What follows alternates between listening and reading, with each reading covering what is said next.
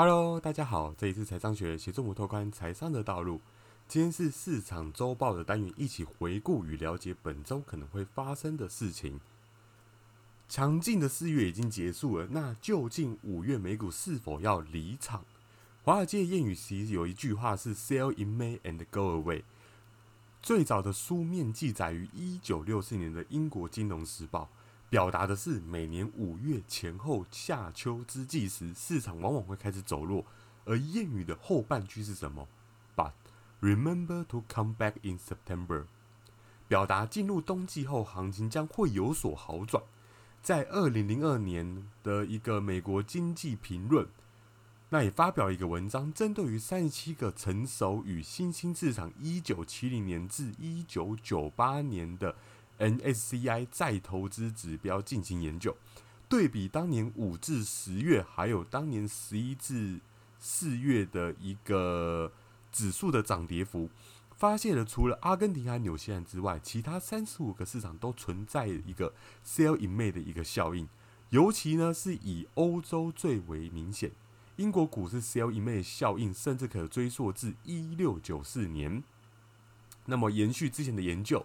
将之前样本研究拉长至一九九八年至二零一二年，会发现三十七个国家都存在一个 sales in May 的一个效应。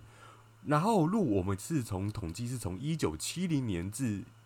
到今天的一个美国的 S M P Y 指数、日经二二五，还有恒生指数、德国 D D A 叉，还有台湾加权等等的涨跌幅，可以看到，也可以得到 sales in May 的一个结论。但是也不是说每一次的五月都会这样子。我们如果来看 S M P 五百指数，去年疫情的影响，三月整个暴跌之后，五月的走势基本上是一个强劲的一个复苏。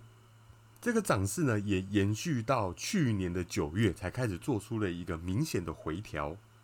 对于去年五月有大胆买入的一些听众朋友们，我相信应该收获都匪浅。但大家在今年来讲，一定会有个问号，就是说。今年五月，我还是可以比照去年的策略做投资呢？还是说今年我应该就比照 C L in May 的这个方式做投资？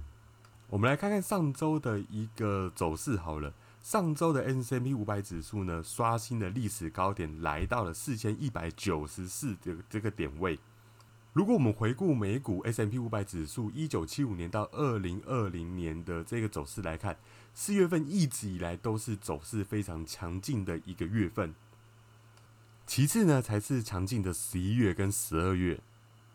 S M P 五百指数还有道指呢，已经连续十三年在四月的时候都是收涨的。接下来我们来剖析四月份的一个走势，基本上整个上半月的走势都表现非常的出色。在第一周的时候，S M P 五百指数上涨了二点七一个 percent。第二周的涨幅为一点三七个 percent，但是第三周的话，虽然有创历史新高是四千一百九十四点一七点，但是是收跌零点一三个 percent。目前离四月结束的话还有五个交易日，目前整体的走势是有点符合过往 sell in May 的一个走走势。那当然就是四月是前半个月走势非常强劲，慢慢的收窄，都非常符合 sell in May 的一个效应。那接下来要公布的财报的话，就是有很多，但是比较关注的话有几档，像是苹果啊，然后 Microsoft、Google 啊等等的，Facebook、特斯拉，他们都是指数里面的权重股，也是整个市场的一个强劲指标。不论他们财报是好或坏，或是对于展望预期是好或坏，一定都会对大盘有一个大幅度的一个影响。摩根大通呢有讲到第一季的财报一定会有一个强劲复苏的一个效果，但是他们也担心股市上涨的动能会慢慢的消退，所以最近有可能回调的时间应该会落座在于五六月份。讲到崩盘，五月崩盘，如果真的崩盘的话，我相信大家还记得道琼指数的闪崩事件，在二零一零年五月六号的一个时候。道琼五分钟之内暴跌六百多点，市场直接瞬间蒸发掉了一兆美元。那究竟是怎么样发生？我不知道大家对于那次事情有没有印象，但是我印象是非常的深刻。它是一个交易员，只凭一人的力量，去撼动了整个一兆美元市值的一个市场。在这个事件过后的五年，也就是二零一五年四月的一个星期二早晨六点钟，六名便衣警察，还有两名的美国 FBI 的调查人员，还有两名美国司法部的检察官，一同在伦敦近郊的豪恩斯洛区的麦当劳聚集。前身呢，这一个其实是一个旅人之友的酒吧，而现在则和世界各地麦当劳长得一模一样。那么，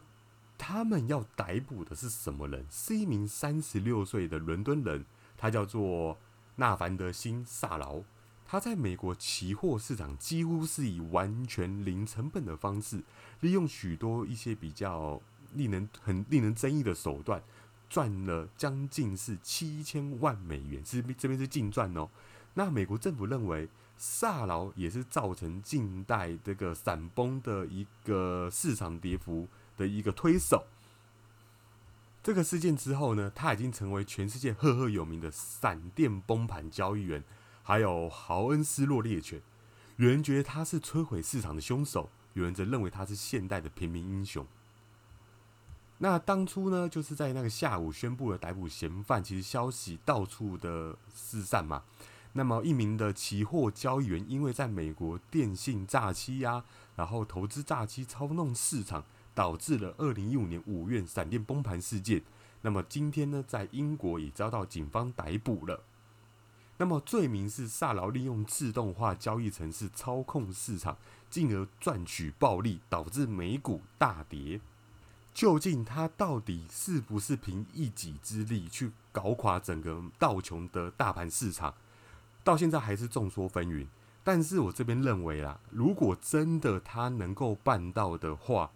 这边我真心希望某一位在北韩的一个八零后的年轻有为的一个青年，他能够学学操弄市场市场的方法，这样他就不用去搞核弹啊，搞武统啊。只要他会城市交易，就可以把美国最仰赖的金融市场整个搞垮。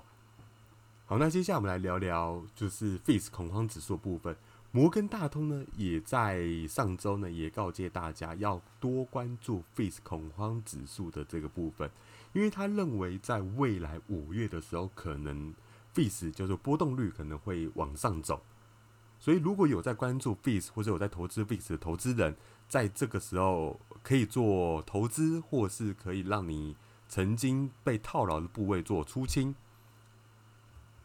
那接下来的话是本周可能会发生的事情。那基本上，拜登呢，他也正式提出上调资本利得税的部分。那资本利得税其实也包含你的投资、你的薪资等等的。那详细的内容其实如下。那计划的话是针对收入超过一百万美元以上的富人，将近就是我年收三千万左右。那向上修资本税率来从二十 percent 调高至三十九点六，相当于十趴了。如果再加上先前的奥巴马医改时所增加三点八的话，美国的富豪资本利得将高达四十三点四个 percent。所以前阵子有看到股市其实一直有这个卖压出来，有可能就是因为他们在躲避现在已经加完税的一个状况。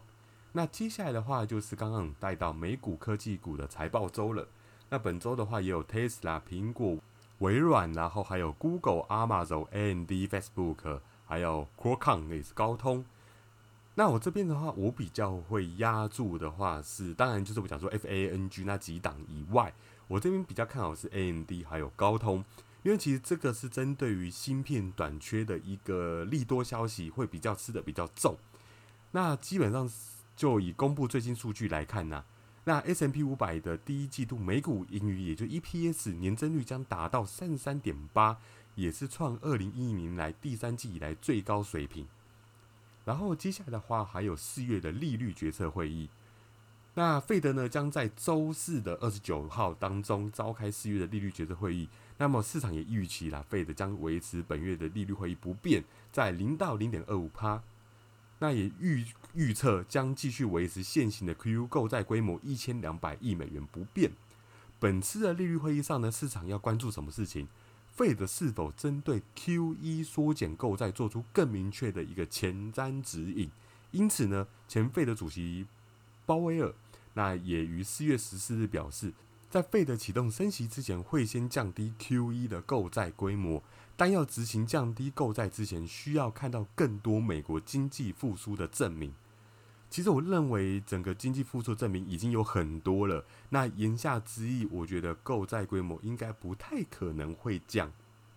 那在早先的话，有些人有投放中国的市场，不论是中国 A 股的基金呐，或是一些中国内需复杂中国内需的一些听众朋友。那周五的时候，也就三十号，中国将公布四月官方的制造业 PMI 指数，市场也预期四月的官方制造业 PMI 将至三月的五十一点九降至五十一点七。那也出现小幅的一个回落。中国官方制造业的 PMI 所统计的样本主要取决于大型国企为主，所以有投资在中国的股市或者说中国基金的朋友，可以在这时候做一些部分的获利了结，保有一些观察仓，或者是说你觉得赚饱了，可以全部出来都可以。然后我上周也有带到，就是美国十年期公债殖率回落到一点四 percent。然后美元跌破所有主要的移动平均线了。那其实这个走势会看到，费德呢，他一再坚持通膨率上升，也代表着市场对于复经济复苏充满了信心。投资者现在是认为怎样？通膨的上升幅度将不足以推动公债值利率的上升。至于黄金的部分的话，它是会受惠到上个礼拜整个血洗币圈的一个事件，导致有部分的资金。回笼到股市，还有黄金的部分。黄金目前它现在有短暂成型上升趋势通道的一个走势。那如果在往上突破的话，我认为您可以在这时候做一些加仓的一个持有，因为现在对于去年来讲，其实它的点位是相对比较低了。